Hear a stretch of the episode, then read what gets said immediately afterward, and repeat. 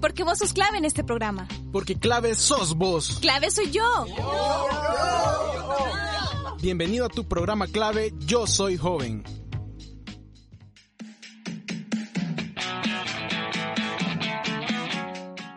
Hola a todos y todas. Muchas gracias por acompañarnos a este, su programa clave Yo Soy Joven. Donde quiera que se encuentren, esperemos que estén muy bien y que siempre sigan tomando las recomendaciones para prevenir contagios de COVID-19. Muchas gracias por escucharnos. Mi nombre es Rodrigo Orellana y tengo el privilegio de conducir este programa. En esta ocasión le toca a la sección de deportes, esta que es la favorita de muchos, y tenemos un interesante tema del que hablar. Sabemos que en el mundo del deporte han pasado muchas cosas, de todo básicamente. Conocemos historias de ganadores, de personas que se han superado, entre otros. Sin embargo, también hay historias que han manchado el mundo del deporte y muchas veces estas son muy tristes, ya que algunas han acabado carreras inclusive. Así que los chicos de la sección de deportes hablarán de los escándalos más grandes en la historia del deporte. Así que el encargado de darnos toda esta información y de hablar de estos casos muy particulares y polémicos es Ariel Olivares que no dudo que nos trae un excelentísimo programa. Sin más que agregar, les dejo con Ariel, que está más que listo para presentar el tema de hoy.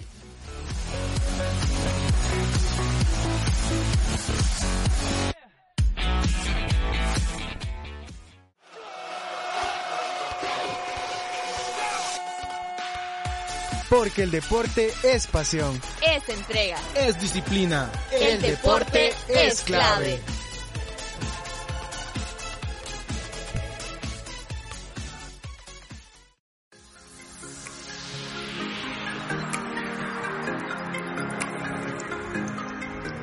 Gente, buenos días, buenas noches o buenas tardes según la hora que nos escuchen, espero que se encuentren bien. Mi nombre es Ariel Olivares y es un placer que nos estén acompañando en otro programa más y en una de sus secciones favoritas que es la de deportes. En esta ocasión vamos a hablar de los escándalos deportivos más grandes que la humanidad ha visto en las últimas décadas. Acompáñenme a conocerlos. El deporte debería de ser una actividad en la que podamos distraernos y también divertirnos y competir con otros, esto en un ámbito profesional o amateur. Sin embargo, a lo largo de la historia hay situaciones que han empañado a diferentes disciplinas deportivas. Piénsalo bien, muchas veces cuando hemos practicado algún deporte, creo que hemos conocido a más de alguien que ha intentado sacarnos ventaja. Cuando, por ejemplo, en el fútbol alguien finge una falta o alguien da un golpe bajo en el boxeo. Estos son algunos ejemplos pequeños en los cuales alguien intenta sacar ventaja durante la competencia. De una manera no tan legal. Los escándalos deportivos en su mayoría van amarrados a la trampa o en algunos casos a la corrupción. Así que vamos a hablar de 5 casos de escándalos deportivos en los cuales el mundo entero puso sus ojos, ya sean en determinados personajes o equipos. Uno de los escándalos más grandes de la historia del deporte fue el de la Federación Internacional de Fútbol Asociado, FIFA por sus siglas en inglés, y la historia involucra al presidente de dicho organismo, en ese entonces, el suizo Joseph Blatter. ¿Qué pasó con Joseph Blatter? En una nota publicada por la BBC se informa de una investigación por parte del Comité de Ética Independiente de la FIFA, que según el mismo organismo es el ente encargado dentro de la institución para investigar violaciones del código ético de esta e inclusive puede llevar a los implicados a instancias judiciales tal como le sucedió a Blatter. El expresidente de la entidad fue hallado culpable en ese entonces de recibir un pago, y abro comillas, desleal en 2010 y también el comité mencionó que habría abusado de su poder en el cargo. Añadiendo más elementos a este caso, según la agencia estadounidense de noticias Associated Press, una investigación de la Fiscalía General Suiza indicó que Blatter administró de forma fraudulenta un millón de dólares provenientes de fondos del fútbol. La federación implicada fue la de Trinidad y Tobago, ya que en ese año la FIFA le concedió un préstamo sin intereses y sin garantías, y según el Comité de Ética, este sería un regalo a los dirigentes de la nación caribeña. Debido a estos actos, el FBI realizó una intervención en un hotel de Zurich la capital suiza, en el año 2015. Esto coordinado con el Departamento de Justicia de los Estados Unidos de Norteamérica por supuestos actos de corrupción, informa la agencia EFE. Los sobornos para la FIFA durante esos años no habían terminado, ya que en una nota reciente publicada por el medio digital colombiano El Espectador, se señala que inclusive el dirigente colombiano en ese entonces de la Federación Colombiana de Fútbol el economista Luis Bedoya fue hallado culpable de recibir sobornos entre el 2007 y 2015, quien presentó su renuncia para declarar sus delitos en colaboración con la ley. El medio también menciona que sumado a esto, Blatter habría recibido sobornos en la final de la UEFA Champions League jugada en Madrid en 2010 por dirigentes cataríes para que en el futuro incluyera a ese país árabe en la celebración de mundiales. Y es así como el mundial del próximo año será en Qatar. Y es que la plata que se maneja en la industria del fútbol a nivel global es muy grande. Según una investigación de la BBC entre los años 2011 y 2014, la FIFA generó alrededor de, y escuche bien, 4.825 millones de dólares en las Copas del Mundo de Sudáfrica y Brasil. Y esto sumado a otras competiciones en esos años, tuvieron una capital de alrededor de 5.718 millones de dólares. Tomando en cuenta estos ingresos, justamente la justicia suiza y estadounidense pusieron en tela de juicio la adjudicación de sedes de los mundiales de Rusia en 2018 y el próximo en Qatar en 2022. Blatter renunció a la FIFA y actualmente salen algunos rezagos de su mandato en este organismo. ¿Y qué ha sido de Joseph Blatter? Pues a principios de este año, en 2021, fue hospitalizado debido a una condición de salud precaria, ya que en años pasados, específicamente en 2016, tenía problemas por el colapso de su sistema inmunológico, según DW Deportes. Así que el caso FIFA Gate es otro de los más polémicos de la historia del fútbol y en la actualidad aún no se han esclarecido algunos puntos de este caso antemencionado. Lo seguro de esto es que originó una crisis en la máxima organización del balompié mundial y abrió paso a una nueva era con el también suizo Gianni Infantino como nuevo presidente. Ahora bien, cambiamos de deporte y nos enfocaremos en el baloncesto, específicamente en el baloncesto paralímpico. Otro de los escándalos que sacudió el deporte y uno de los más asombrosos y polémicos desde mi punto de vista, por supuesto, fue el de la selección española de baloncesto paralímpico en los Juegos de esta categoría, en los Juegos Paralímpicos de Sydney 2000, y es que en este torneo celebrado en Australia, España se alzó con la medalla de oro y firmó un histórico lugar en el deporte paralímpico. Sin embargo, y escuche bien, de los dos integrantes de la selección española paralímpica, solo dos de ellos tenían una discapacidad real. Esto lo confirmó el periodista Carlos Ribagorda, ya que él mismo participó en el torneo para demostrar que la mayoría de los integrantes no poseían ninguna discapacidad. Sin embargo, Ribagorda tardó en denunciar el caso a la prensa. Ribagorda afirmó que esta práctica se venía haciendo desde hace varios años y señaló el Mundial de Baloncesto Paralímpico de Brasil en 1992 y el Eurobasket en 1999 como los torneos en los cuales algunos de los integrantes de la selección española abusaron de esta categoría deportiva. Su intención con esto era denunciar esta práctica, sin embargo fue imputado, aunque fue absuelto por haber hecho la denuncia. Y esto abrió puertas a más investigaciones con respecto a los Juegos Paralímpicos. Siguiendo con este caso, el capitán del equipo llamado Ramón Torres, que fue uno de los dos que no mintieron sobre su condición física, fue el protagonista de un documental que habla con respecto a estos hechos y a continuación escucharemos una de sus declaraciones. Bueno, las identificaciones era eh, para entrar, aunque estuvieras vestido de España, edificaciones para eh, ir paseándote por la vía olímpica, si no, no te dejaba. Y tenías colgado un euro, parecido a un euro, algo de dinero, para las máquinas, para bebidas. Lo introduces, pero no cae. Lo, lo pones y automáticamente te cae la, la bebida y sacas otra vez la, en la moneda. ¿eh? Era bastante chula. Querías tu, tu, tu foto y qué país pertenecías.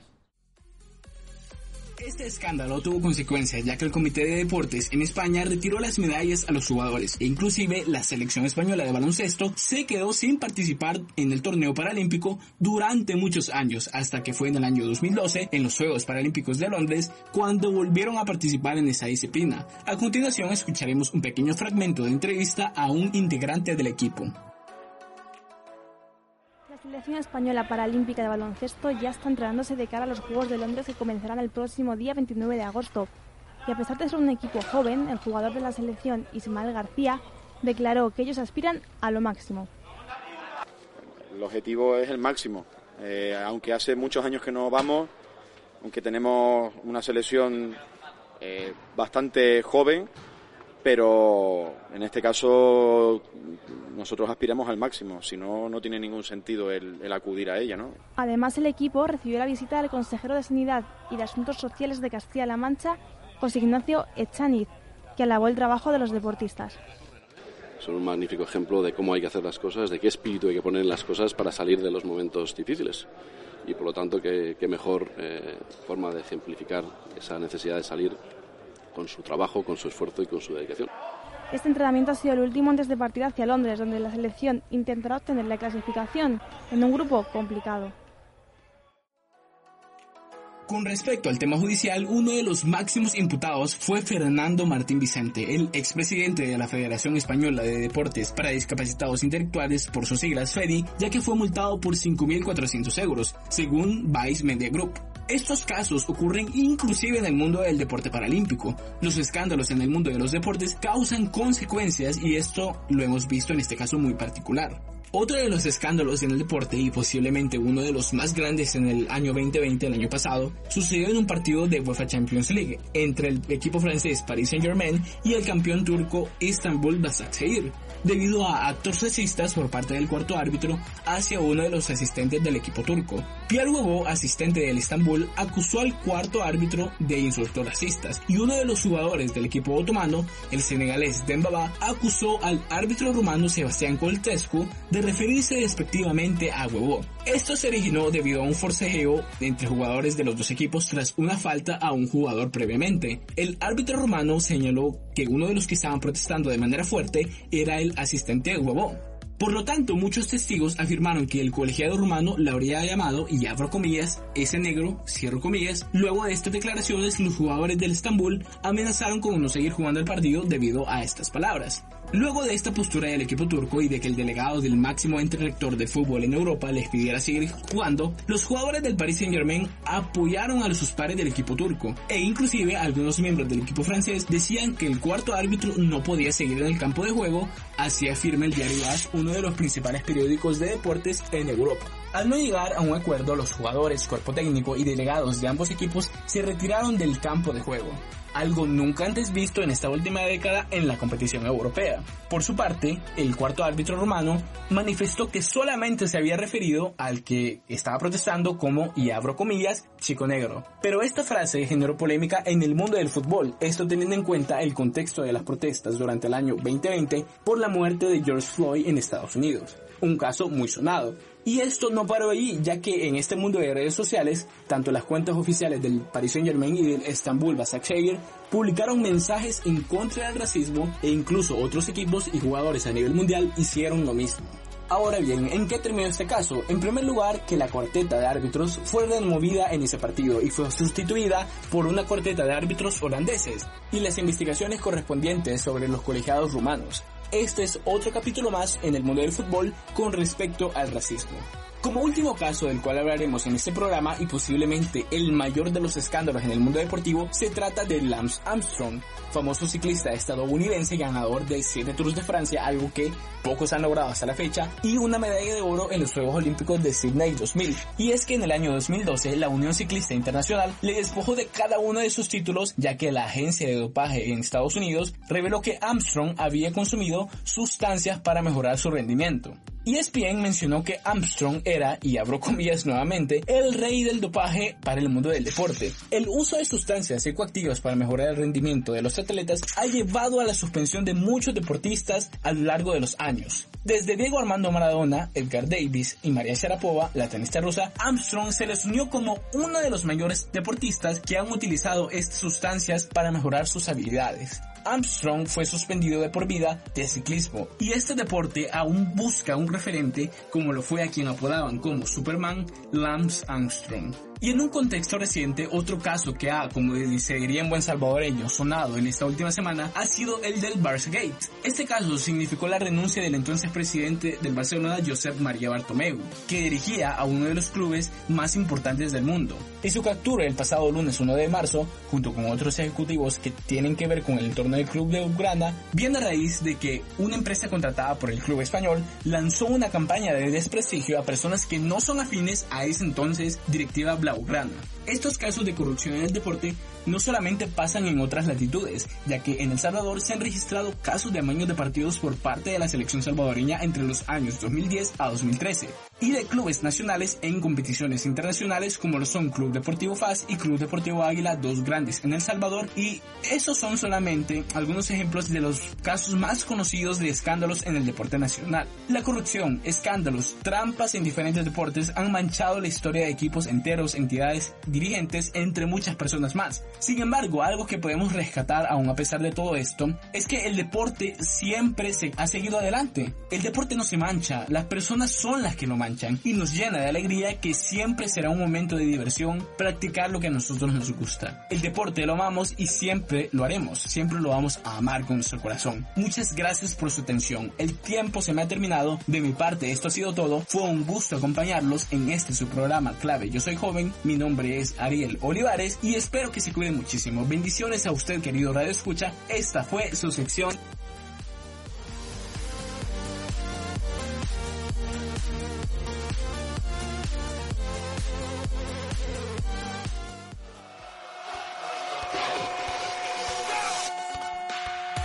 Porque el deporte es pasión, Es entrega. es disciplina. El deporte es clave.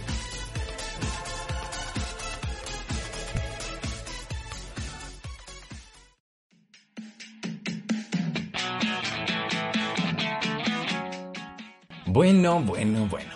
Ahí tenemos la sección de deportes, regalándonos otro muy buen programa. Cada vez estos muchachos nos llenan de datos sumamente interesantes para que estemos bien informados. El deporte, sin duda, ha tenido episodios polémicos. Y, pues es increíble como también más autoridades han tomado cartas en el asunto con respecto a ellos. A continuación les presentamos nuestra recomendación musical, a cargo de Selena Gómez y su gran canción Come and Get It.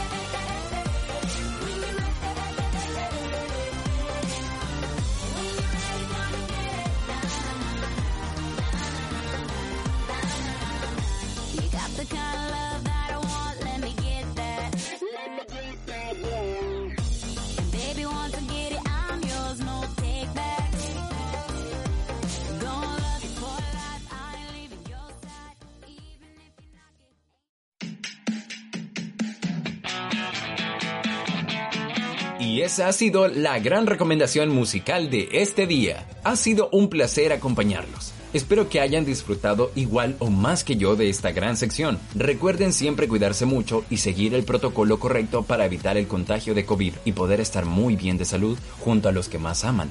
Recuerde seguirnos en Facebook e Instagram como clave YSJ. También recuerda ver nuestro programa dominical en Jigspot. Esto ha sido clave Yo Soy Joven, yo soy Rodrigo Orellana y nos escuchamos hasta la próxima. Adiós.